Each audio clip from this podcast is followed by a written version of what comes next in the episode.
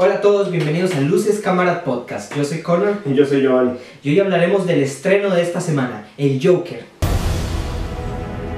Send in the clowns.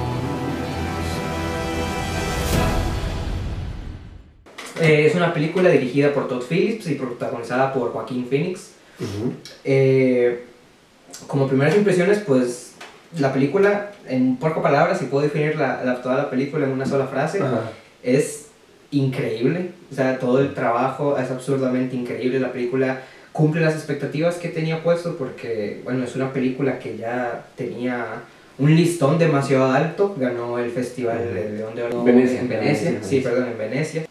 Y, o sea, logró, tuvo un- también un problema ahí con la crítica, que en gente que ni siquiera había visto la película empezó a armar una polémica si de verdad era una película súper eh, violenta, si iba a causar un cosa, no sé. Que incitaba así como a Sí. violencia o, o- o- o que a la gente cometiera, a la gente que se sintiera identificada con el personaje del Guasón. Sí, porque recordemos que yo una vez, creo que fue para la, la película del Caballero de la Noche, Creo que es para la tercera, Dark sí, Knight Rises. para el, sí, el Caballero de la Noche haciendo que hubo un loco que se metió a una sala de cine diciendo yo soy el Joker y mató a mucha gente. Sí, entonces la película surgió un poco de polémica por ahí. Eh, la película sí es muy cruda en sí, eh, ya hablando más de la película, la película es súper cruda, entiendo que no le puede gustar a todo el mundo si estamos acostumbrados eh, a un cine de superhéroes completamente diferente, porque bueno, eh, nos basamos de que la película está basada en... Es una adaptación bastante libre del origen del Joker, tiene algunas cosas de algunos cómics, igual de otras películas, eh, pero sigue siendo un origen bastante libre que aún así la película funcionaría perfectamente si simplemente fuera eh, una película de un man cualquiera, que no tenga que ser basada, digamos, que no, que no sea el Joker, que no sea este personaje de un cómics, entonces sí es una película de superhéroes bastante diferente porque se basa más que todo como en la exploración del personaje, hay poca acción, De hecho, lo que se podría decir que es de superhéroes es que es en gótica y que ni en un momento se menciona obviamente a los Wayne, sí, pero de superhéroes casi que no tiene nada la película. Sí, sí, es correcto. Entonces por eso entiendo que no le puede gustar a todo el mundo, no es muy meta. Eh, como digo, es una película de exploración más que todo el personaje, en eso es lo que se basa. Eh, tenemos un personaje que se llama Arthur Fleck, él es una persona que sufre de risa patológica y además también sufre sobremedicación desde que fue pequeño. eh, de, bueno, está sobremedicado, entonces eso le, genera, le ha generado muchos problemas. Eh, él es una persona que va con- frecuentemente al psiquiatra y todo esto donde lo atienden y siempre vemos ese conflicto desde cómo avanza, qué es lo que tiene, por qué, está bastante muy bien desarrollado porque todas las situaciones que él tiene hace que su misma vida sea tensa, o sea, sea difícil, se representa bastante bien eh, está muy, muy, muy bien logrado. O sea, todos esos momentos de tensión que le genera esta risa patológica, patológica que es una enfermedad que se hace que la persona se ría eh, incontrolablemente en momentos que ni, que ni siquiera son convenientes, solo se desata a reír. Y esto se nota, o sea, le genera ciertos conflictos que le hacen la vida más dura. Exacto, exacto. Y justamente esto viene de la película, como te comentaba. Hay tres películas en las que está sumamente inspirada, por así decirlo, o tiene matices de estas películas. Para empezar con, con una película de 1928 dirigida por el alemán Paul Lenny, que se llama The Man Who Laughs, el hombre que ríe en español, y trata sobre un payaso que fue quirúrgicamente modificado al punto que solo puede sonreír. De hecho, hay una escena muy cruda en esta película de, de 1928 que justamente es muda la pregunta, eh, la, la película. Y se ve en una escena donde este, este chaval está como llorando y aún así está sonriendo, entonces es como muy fuerte. Entonces, Bob Kane, que es el creador de Batman y todo el universo de Batman, eh, se basa en, este, en esta película y en este personaje principalmente para crear a este villano que es el Guasón, digamos. Y eso me encanta porque en esta película de Joker justamente lo, lo aplican para el personaje y le dan un motivo a esa risa que siempre hemos conocido del Guasón desde las series animadas, de la trilogía de Nolan y todas estas, digamos. La otra película es King of Comedy de Martin Scorsese, que es de 1983 y que sale Robert De Niro. Sí, Sale Robert De Niro. sí, de hecho el personaje que tiene Robert De Niro en esta película de Murphy, o sea, es directamente sacada del Rey de la Comedia. Y sí, y de hecho también se basa eh, en otra película de Martin Scorsese que también sale Robert De Niro, que es Taxi Driver. Esta película bebe demasiado de Taxi Driver, o sea, tiene su- hasta sus propias escenas de referencia. Ujú. Cuando ves ahí el Joker con, un- con un arma, en un momento tiene un arma, ves Sí. prácticamente una escena que es un, un homenaje completo a, Ta- a Taxi Driver y es, es bastante bien, o sea, bastante bien logrado, porque también te logra meter en, esa, en ese... en ese sentimiento del personaje que está perdido, o sea, él se ve completamente perdido y en un momento se ve que Ofuscado, Sí. ofuscado por el mundo que lo rodea. Él no sabe ni, ni- no sabe por qué la gente es tan mala. Sí. Y es lo que justamente pasa en Taxi Driver. Que de hecho Robert De Niro fue nominado al Oscar y a los Globos de Oro. No lo ganó, solo fue nominado. Pero se jala un papelazo Robert De Niro en esta película. Sí, Taxi Driver es una película increíble que en la cual se nota que toma sus más grandes referencias en Joker y que lo hace, lo hace completamente genial. Y si no lo han visto, vean, la de Figo les va a encantar y más si les gustó el Guasón. En realidad la película en temas artísticos y estéticos es impecable, o sea, no se puede destacar solo una escena porque todas son, son absolutamente... o sea, están tan bien montadas, el- los colores, el movimiento de cámara, todos los ángulos, todo, o sea, te logra meter... eh, no hay pocos primeros planos en esa película, Ajá. pero cuando los hay, o sea, de verdad te, te da miedo, o sea, sentís a Joaquín Phoenix, actuación, ves, sentís Mm. todas las expresiones que tiene el Joker en esos primeros planos, que la verdad o sea, son bastante tensos, aparte de ser pocos, están sumamente bien logrados, como digo, los colores, cada escena está tan bien montada que o sea, vos sentís también la música. Eh, en esta película la música juega un papel increíble, o sea, es eh, súper bien como está montada, no, te, no tiene miedo de jugar con los sonidos, porque un momento me encantó que los normalmente escuchabas muy fuerte los pasos que hacía cuando él caminaba con estos zapatos grandes de payaso y todo eso, normalmente, o sea, no tiene miedo de jugar con los sonidos altos en ciertos momentos, la música acompaña y sabe cuándo no acompañar también, que es muy importante, que hay varios momentos en los que simplemente no hay música, pero el momento, está, la escena está tan bien montada, está tan bien actuada, que aún así te logra generar toda esa tensión. Me gustó mucho la primera escena, el inicio, digamos, aparecen los, los créditos, ¿verdad? Obviamente, el, nombre, el Joker. Y me encantó la primera escena que fuera Joaquín Phoenix ya pintado. Y, como te decía, me, me gustó porque cambia este, este rol en las películas de los últimos años, en la cual el personaje principal o el personaje que más la gente quiere ir a ver sale como hasta la media hora, al- a los 15, 20 minutos, poquito, digamos. Pero en esta película lo primero que te dan es lo que quieres ver, el guasón pintado. Claro, no, no, no la pintura oficial de él, sino como la de su trabajo, digamos, que Sí, el. Sí, porque hablemos un poco de, de este personaje, Arthur Fleck, bueno, como ya mencionamos, es un personaje que sufre, que tiene bastantes trastornos, eh, que le han pasado toda su vida y que lo ha llevado a ser como es, sufre de esta risa patológica, y lo primero que se nos presenta este personaje es cómo vive, o sea, se ve que es un personaje Ujú. patético, pobre, de los barrios bajos de Gotham City, eh, que lo que hace él es trabajar por una agencia que contratan payasos para Ujú. cualquier, para cualquier eh, evento que se necesite. Eh, él trabaja, él es un payaso, entonces se ve en la primera, justo en la primera escena que ya hemos visto también en trailers, eh, demuestra el trabajo que es, lo patético que es, cómo la demás gente lo trata a él y cómo esto, bueno, le trae más de estos problemas. Mu- Muestra de hecho el mundo de, de, de Gótica, que, que sabemos que es una reseña de Nueva York, cómo, cómo justamente con, con lo de la basura, que hay una acumulación de basura, una, una huelga de basura, y ratas gigantes. Sí, sí, es, es me gustan increíble. todas esas Sí. reseñas, porque o sea, las ratas gigantes, me- yo sentí que se, re- se refería como a los políticos, podríamos decir, que, que de un pronto a otro empezaron a salir las ratas gigantes en la ciudad, que estaba llena de basura. Entonces hace un contraste entre, entre nuestra realidad Sí, y la ficción. Gotham ha- siempre ha sido un villano más en la saga. Batman y aquí se demuestra bastante bien, con, como digo, con la primera escena que, que tenemos, después con cada vez que avanza la trama se ve que Gotham es un personaje más que dificulta la trama para el personaje de Arthur y igual para, para todo, de todas las alimañas que está llena esto y incluso sí llegamos a ver varias cosas de los Wayne. De hecho, de- desde el inicio, la película desde esta primera escena que vos dijiste, de, de donde él sale trabajando con, con el letrero, la película te muestra que es demasiado gris, triste, eh, oscura, pesada. Sí. Es, es- algo muy maduro, por así decirlo. De hecho, cuando yo estaba viendo la película, yo decía, eh, con razón es calificación R y, y es para mayores de 18 totalmente.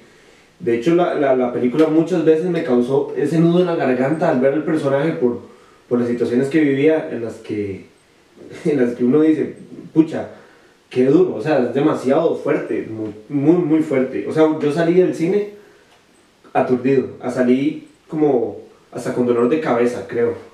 Pero, pero sí, entonces la película nos lleva a esos lugares donde no queremos pasar, pero ni un minuto, o sea, donde, donde uno quiere evitar todo a, a toda costa, digamos. Sí. Y una de mis grandes preguntas era cómo iban a hacer para, para hacer que uno estuviera identificado o, no, o del lado, por así decir, a favor del, del malo que siempre nos han presentado en todas las películas de Batman. Sí, sí, porque o sea, es un ¿Cómo reto. estar del lado del Joker? ¿Cómo harán para, para, para que uno esté del lado del Joker? Y fue muy fácil porque fue sentir compasión por el personaje. Te hacían sentir, como de hecho dice Watson en una parte, que, que ya ahora la gente no se pone en los zapatos de los demás. Eso es lo que justamente hacen, que, que vos te pongas en los zapatos del Joker.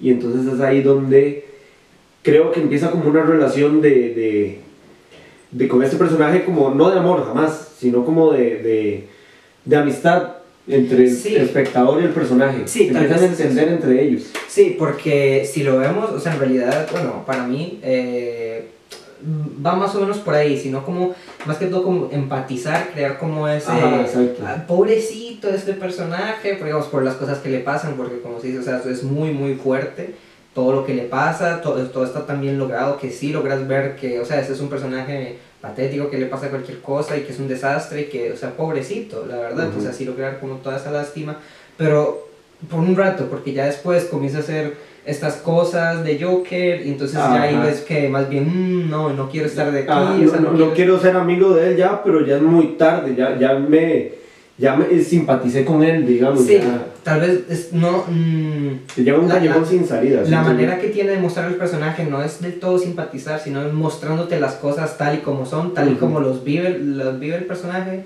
tal como las vive Arthur y por eso es que tal vez se logra empatizar un poco, pero a la vez eh, no, se, no se pierde el gancho, engañando tal vez a Sí, como, ajá. ajá. como haciéndole una trampa ahí al espectador Ajá. para decirte, ok, es este pobrecito, pero Aquí tiene cosas que... que Y cuando te das cuenta buenas. ya caíste en, en- en la trampa, por así decirlo. Sí, sí, Me, me encantó una escena, la escena del tren. La, la- bueno, la primera escena, porque hay dos escenas en un tren, pero la primera escena del tren, que es justamente cuando viene de trabajar, si no me equivoco, donde la dirección es magistral. La dirección, las luces, sí, un El- juego con las luces que sí, es increíble. los enfoques de cerca, de largo, la risa del guasón que, que, que sin querer, eh, se le- o sea, la está, se está riendo, por así decirlo, en un momento muy incómodo en el cual debería callarse. Y uno como espectador se siente nervioso por él, porque uno dice, ¿por qué no se puede callar? Pero ok, es una enfermedad, entonces cállate, pero sabemos que él no puede hacerlo, ¿me entendés? Entonces es como, como muy difícil, porque uno quiere como, como callarlo, pero no puede, obviamente. Eso me encantó, me aceleró el pulso, de hecho, me aceleró el- los latidos de mi corazón Ujú. en ese momento. Y me gustó cómo justamente en esas escenas utilizaban la música, como dijiste vos. Escenas súper densas, súper difíciles de, de digerir. Y aparte con una música súper, súper fuerte, que hasta el- el- la butaca me, me, me vibraba. Entonces fue como una experiencia de todos los sentidos, de los cinco sentidos casi, digamos, porque hasta el gusto de, no sé, la amargura de la escena. Una curiosidad, no sé si sabías que Leonardo DiCaprio fue, fue una opción para el Guasón, solo que di, como era casi que nula la posibilidad y fue porque Martin Scorsese fue productor de, de la película por un momento, entonces claramente, ¿verdad? Ujú. Siempre ha habido esa relación entre Martin Scorsese Sí. y Leonardo DiCaprio. Sí. ¿Qué conclusión podríamos Para mí, la película cumple las expectativas. La actuación de Joaquín Phoenix es increíble. Es, es- es de los grandes, ya como, como sabemos, Joaquín Phoenix nunca decepciona con ningún papel que haga. Entonces, siento que el Mae cumple. Siento que la película es muy, muy buena. Demasiado buena. Sí. Eh, cumple las expectativas. eh, ¿qué podríamos decir? La dirección es excelente, técnicamente es perfecta y me parece que, que es un muy buen trabajo y pensando que es de Todd Phillips, alguien que no está acostumbrado a ese tipo de películas. Sí, la película Joker es una muy buena película, cumple absolutamente sí todas las expectativas y habían algo, o sea, estaba difícil, porque, o sea, estaban altísimas, estaban súper altas. altas las expectativas y las logra cumplir, no baja en absolutamente nada, sí tiene unas cosas que tal vez no me gustan, eh, pero nada, no sé, o sea, es una tontera que no quita que la película sea una genialidad, de verdad, Ujú. véanla. Vamos a hablar de spoilers, eh, para ya eh, entrar un poco más en la trama y todo eso, entonces a partir de este momento, spoilers. Y para dejarlo claro, ¿te gustó más Joaquín Phoenix que los anteriores o, o son iguales, similares? No, no son similares, o sea, cada uno es completamente diferente y, Ujú. o sea, yo me quedo con la, con la versión de Joaquin Phoenix de Joker. Sí, sí. Sí. Yo sí me quedo con la de Heath Ledger, pero creo que es por un gusto más personal, pero, pero como decís vos, de hecho me encanta la ambigüedad en todas las historias del Guasón, todas son muy distintas, todas tienen... Hablando más de todas estas si- situaciones de la película, o sea, todo el conflicto de Arthur comienza a subir hasta que es, eh, uno ve en el, que en el trabajo y todo esto, a él también como que lo quieren joder por esa Ujú, parte, claro. en un momento le dan una pistola, que Que luego lo, lo, lo sapean, por así Sí, decirlo. sí, que hay, o sea, se ve que hay como un complot en el que quien entregó la pistola y, y que se supone que era su compañero, como para sabotearlo y que lo echaran del Ujú. trabajo, más o menos, porque él resulta de, no tiene como mucha conciencia de, de lo que es esto y lle- se lleva esa, esa pistola al trabajo, que justo ese día estaba trabajando en un hospital de niños. Que por cierto la escena es hasta graciosa. Sí, La escena es graciosa. sí, sí, Donde la- se cae y, y él Sí, la porque en pregunta. un momento estás viendo, o sea, sabes que él tiene la pistola y se le cae y vos la ves en el piso y, y uh, o sea, te quedas como, no, Sí. ¿qué, ¿qué le pasa? O sea, Y de hecho hasta él mismo, todo, es increíble. Sí. Ahí la, la actuación de Joaquín Phoenix me gustó mucho, Sí. esa escena. Sí, entonces, bueno, esto lleva a que lo despidan del trabajo y entonces él ahí, bueno, lo lleva a, a, a la escena esta del tren, que es una escena que de hecho ya vemos más o menos en los trailers, que es donde él se, se comienza a reír a la par de unos tipos y eso- después esto le pega una paliza. Ujú. Que esa escena es increíble, o sea, desde como ya hablábamos, desde a- donde te está montada, la música, las luces, todo, o sea, esa escena eh, es súper increíble porque te lleva eh, ya en un plano en el que ya la película es como tranquila, Ujú. o sea, va, está, lleva un ritmo normal Ujú. y un pronto a otro, o sea, tenés como unos segundos para ver al, al personaje, o sea, en qué momento pierde completamente la cabeza Exacto.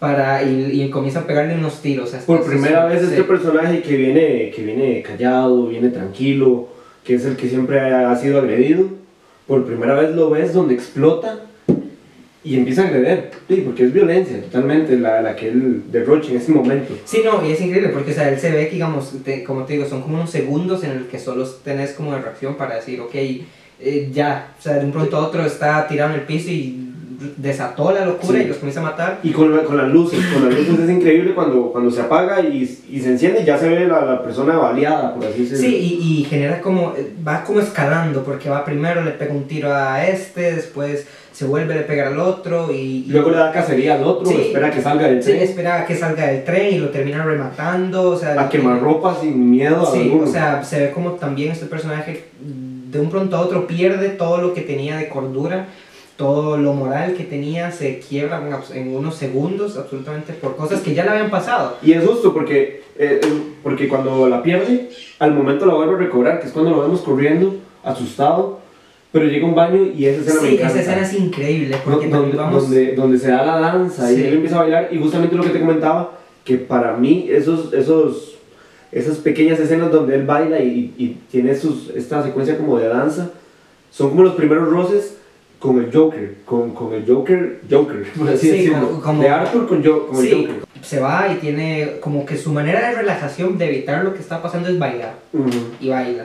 O sea, y no es un baile, es un baile raro, o sea, es incómodo inclusive la, la manera en la que él baila, por cómo es el aspecto físico del personaje y la manera de bailar, los pasos que hace son como... Que por cierto bajó mucho de peso. Joaquín. Sí, o sea, es una barbaridad.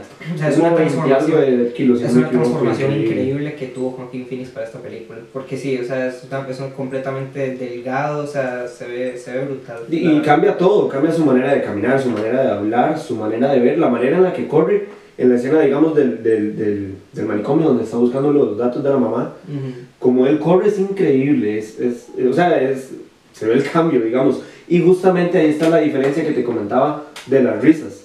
El guasón llega a tener como dos risas, por así decirlo, que es la que cuando él sí tiene ganas de reírse o, o algo le provoca risa de verdad, y la risa que, se, que, que es por el problema que Ah, él sí. tiene. Ajá, sí, por la patología. Se- De se hecho, logra- tiene dos risas distintas, eso es increíble. o Sí, sea, sí, es muy sutil. Sí, es muy, sutil, muy sutil. Como en qué momento de verdad se está riendo porque le da risa y en qué momento eh, es por la enfermedad que él tiene. Y, o sea, y, y eso es lo que lleva también a estas otras situaciones. Hay, hay, hay algo que tal vez no, no, ahora hablando de la escena del, del psiquiatra, que era la que te comentaba, no, no me agrada mucho como el, ese giro que se le da al personaje cuando él descubre todo lo que, lo que la mamá le ha ocultado. Siento que es un poco como, como muy molde, que ha sido como que fue violado, que fue agredido, que aparte era adoptado y no lo sabía. Está bien, funciona perfecto y el director lo hace increíble y Joaquín Phoenix también lo toma muy bien para el personaje, pero siento que, que ese giro mm, pudo haber sido más sutil o mejor. Pero Sí. el origen es como muy Ok. cliché, pero, Tal vez pero eso, funciona. sí. Sí, tal vez sea eso, digamos, que es como ya es algo que ya se ha visto como muchas veces. Ajá, exacto, Es, exacto. es ado- es un personaje adoptado que suele puede generar eh, más conflictos intrafamiliares, eh, que fue abusado por los papás. Por el padrastro. Sí, y, y Agredido. un padrastro, por la mamá también, era como cómplice de esto, tal vez sí, o sea, es una cosa como que ya se ha dado, pero funciona igual perfectamente. Eh, algo de hecho que me pareció súper curioso con la, las- con la mamá y todo esto, es que desde el inicio, bueno, a mí me dio ese presentimiento, cuando él está en la escena con la pistola en la casa, Que dispara de, contra la sí, pared. sí, antes de pegar el disparo a la pared, que él como que medio apunta al sillón de la mamá, Ajá, yo, yo- ajá. yo- ahí en ese momento, o sea, yo, es- yo lo sentí que era como un odio muy oculto o muy... Sí, yo lo veo tal vez enterrado como, como algo como más representativo de lo que va a pasar después, que Sí. él se termina matando a la mamá.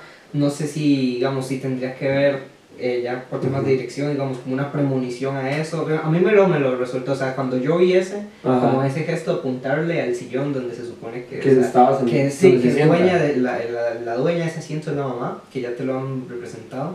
Eh, como que ahí me lo dejó a mí ver. Ujú, No sí, sé... sí. eh, Vienen, vienen como dándote pistas. Sí, y también varias piezas de que la mamá, de que algo malo pasa con la mamá, porque eh, si bien te lo dejan desde el inicio como que ella está enferma o algo así, no se sabe muy bien lo que tiene, eh, me pareció muy bueno esto de, de las cartas, porque ella como que le escribe cartas y todo esto a Thomas Wayne para que les ayude por la situación en la que ellos están y ella se da cuenta que, o sea, no, le- no hay cartas, o sea, cada, todos los días se, se vuelve una rutina de ver la- el buzón y saber que está vacío y todo eso, o sea, todo eso se vuelve como una rutina de que te dice de que algo tal vez no está bien con la mamá y siempre le Ujú. dice que es sumamente importante, que él dice que éramos de la familia, ¿verdad? Ujú. entonces sí, sí te da como varios indicios de que la mamá tal vez no es todo. Me, me gustó la escena donde tiene un contacto con Bruce Wayne pequeño, con Batman, digamos. Sí. ujú. Me, me gustó toda es- esa secuencia, hasta como de magia y, entre ellos. Y, y no sé, me, me gustó ver como al guasón enfrente de un Batman.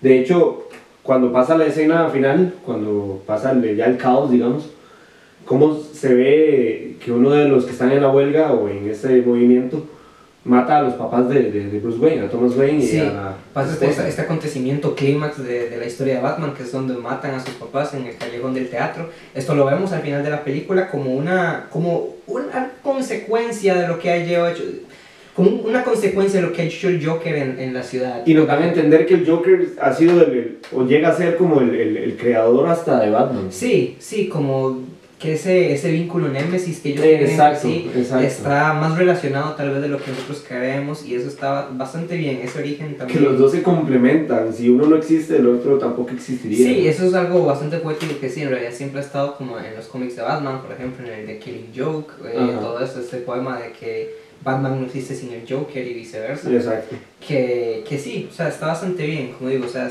de los permisos que se toman los cómics están bastante bien eh, logrados y todo eso. Y hablando más de esto, del final, eh, Me gustó que el Joker gana. O sea, Sí. eh, gana la idea del Joker. Como el mensaje que, que es totalmente de, de- crítica social hasta nuestra sociedad, digamos. Sí, eh, la película al fin y al cabo es una crítica social de lo que pasa con, tal vez más que todo con esta gente tal vez recriminada. Eh, Hay una frase que efectivamente lo dice todo, que vemos también en el tráiler, que es cuando él está escribiendo en, eh, en, su, Ah, en su, en su diario, que es donde se apunta los, los chistes Todo lo que se le y todo eso, sí. Y él dice una frase que lo peor, creo que decía, lo peor de ser una, una persona, una- lo, lo peor, lo peor de ser una persona con problemas mentales es que la gente actúa como si no los Como si tuviera. no. Entonces ya eso como que tira muy directamente la crítica a la sociedad, que es lo que mantiene el, resto de la película. Pero siento que al final se cae porque, eh, bueno, toda la película se basa en Arthur, en todo lo que le Ujú. pasa, todo su desarrollo, cómo se va. Pero al final, esa, y lo, que, lo que él crea en la sociedad, por, después de haber matado a estos tipos que trabajaban para Thomas Wayne, y que resulta que él critica que, que como mató a ellos, eh, todo el mundo crea un revuelo en la sociedad porque mataron a tres personas importantes, millonarias, todo eso. Y él mismo dice en la película que si él si hubiera sido él, eh, Arthur Ujú. Fleck, el que hubiera muerto, nadie hubiera chistado ni siquiera, o sea, no hubieran Eso, esa escena me encanta cuando él dice, cuando él dice, si yo estuviera en el suelo muriendo, como murieron los, los tres de Wall Street, en el suelo la gente me pasaría por encima. Sí. Y, y, y al menos yo siento que, que es una representación así copiada a grafito de nuestra sociedad en la que a veces somos totalmente indiferentes ante lo, que le pasa a las demás personas. Sí, sin embargo, siento, digamos, que se cayó en ese momento porque eh, al final, en, cuando está en, este, en el talk show de, con Murray y todo esto, toma como el, el discurso que él da va más dirigido a la sociedad que, digamos, al conflicto que él tuvo interno. Porque toda la película se basa en el, en el conflicto de él, como te digo, pero al final pega un, un brinco absolutamente, digamos, como que, ok, es a la sociedad directamente y da un discurso directamente eh, a la sociedad que está muy bien porque o sea, al final cabo, la película basada en eso, pero siento que también, por como todo pasa en la película, eso dura dos horas, Ujú. como así que tal vez se hace corta, se hace muy corta, y tal vez lo que, la, la impresión que me dio es que todo pasa muy rápido, Ujú. no sé si por la misma corta duración, que son dos horas, y ya en este, en este pleno 2019, donde estamos acostumbrados A tres a ver, horas. sí, tres a ver como superproducciones, que fue It, por ejemplo, Avengers, Ujú. otra- otra- otra- otras películas que han durado casi, llegan a las tres horas, Ujú. y, y sé, tal vez como acostumbrados a ese tiempo, o sea, si la película hubiera durado unos 20, 30 minutos más, no me enojo, Sí, no. para nada, porque siento que tal vez le hubiera podido ser, de eso tal vez siento que le faltó ese desarrollo para llegar a la conclusión que tomó Ujú. la película de la sociedad.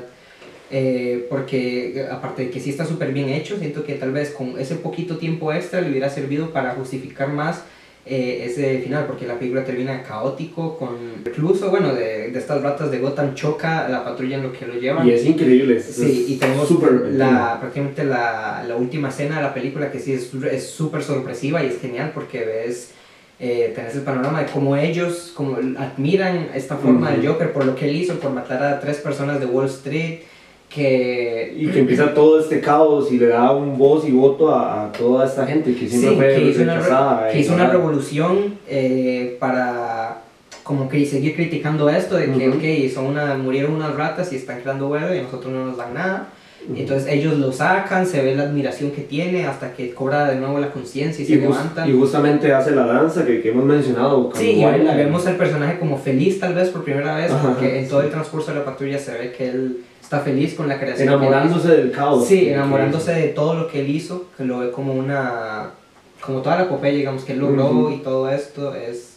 eh, se ve como el personaje en su más grande admiración de, cómo- de- por esto fue o sea como todo el viaje que él tuvo se co- concluye aquí Y en la escena que, que en la que baila siento que es como cuando nos demuestran como ya el, el Joker está hecho Joker, ya ya no es Arthur, ya es el Joker. sí como ya Arthur Fleck como no existe como Exacto, ya, ya ahora sí solo existe el guasón. Y a mí igual me quedó al final de la película, me quedó como eso, si la película de verdad pasó o no pasó. Porque de un pronto a otro que pasa esto, brincamos de una pantalla en negro y pasamos a, Ar- a Arthur El en un psiquiatra. Sí. Pero pasamos a esta habitación blanca, típica psiquiátrica, donde a él lo están Hay algo de esa escena que no me quedó muy claro. como si fuera al, al inicio de la película, que es algo similar, cuando está Arthur hablando con, con, las, con su psiquiatra, que es la misma, de hecho, yo creo que era la Sí, misma. yo creo que es la misma, solo Y- que distinto. Sí, entonces te queda ahí como el si pasó la película. Hay algo de esa última escena que no me quedó muy claro, tal vez me lo puedas eh, aclarar. Cuando él camina, deja pisadas de sangre. Sí, Si no lo notaste. sí, sí, yo, sí, yo lo noté. Y Y yo fue como, o sea, la mató a la, no sé, eso se me ocurrió, Sí, pero no tengo idea.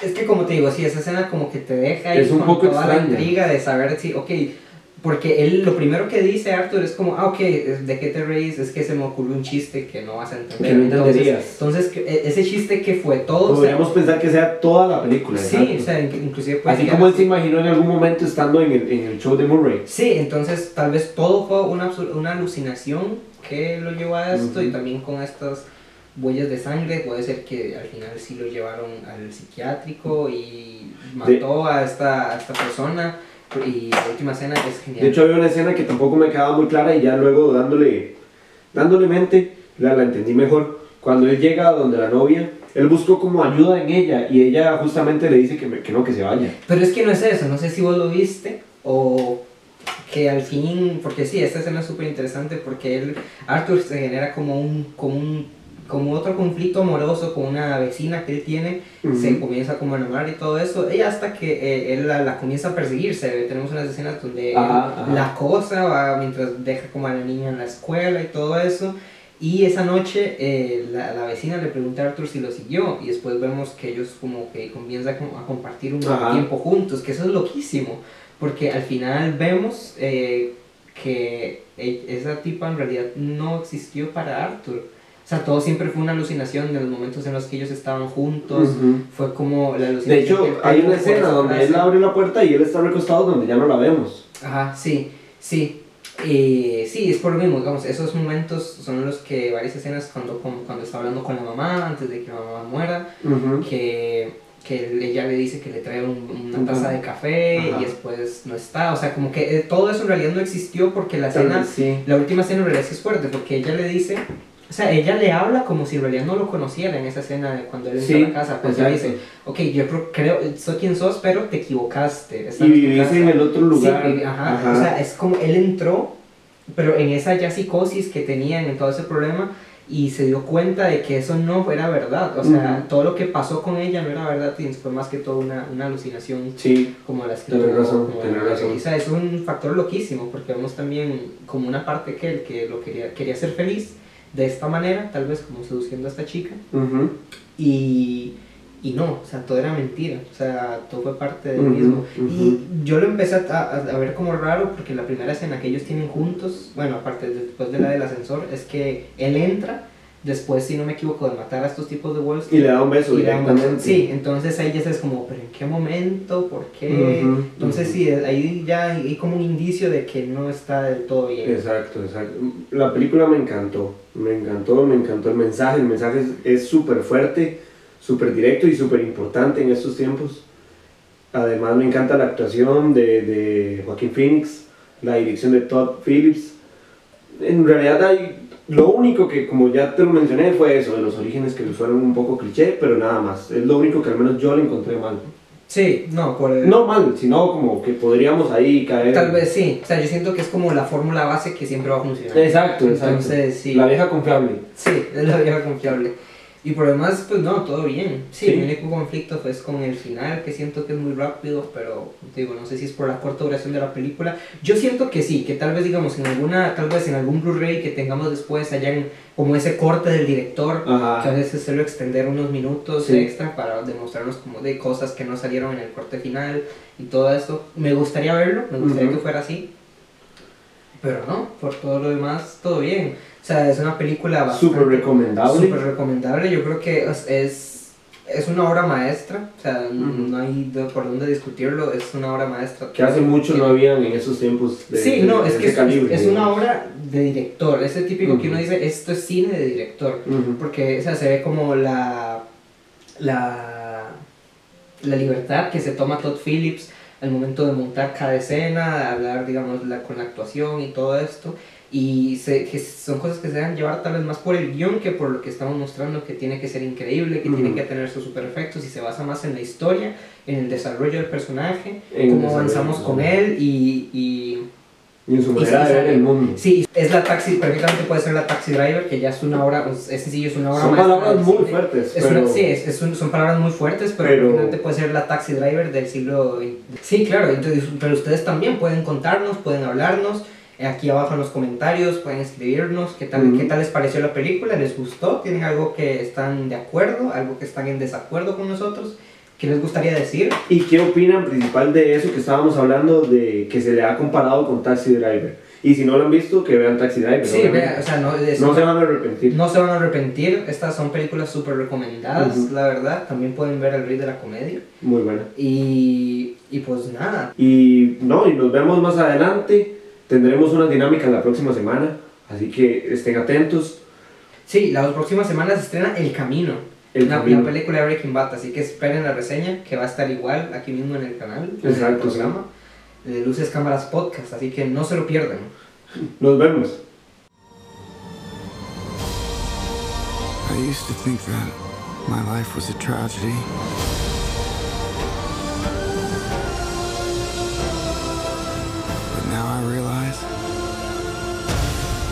It's a comedy.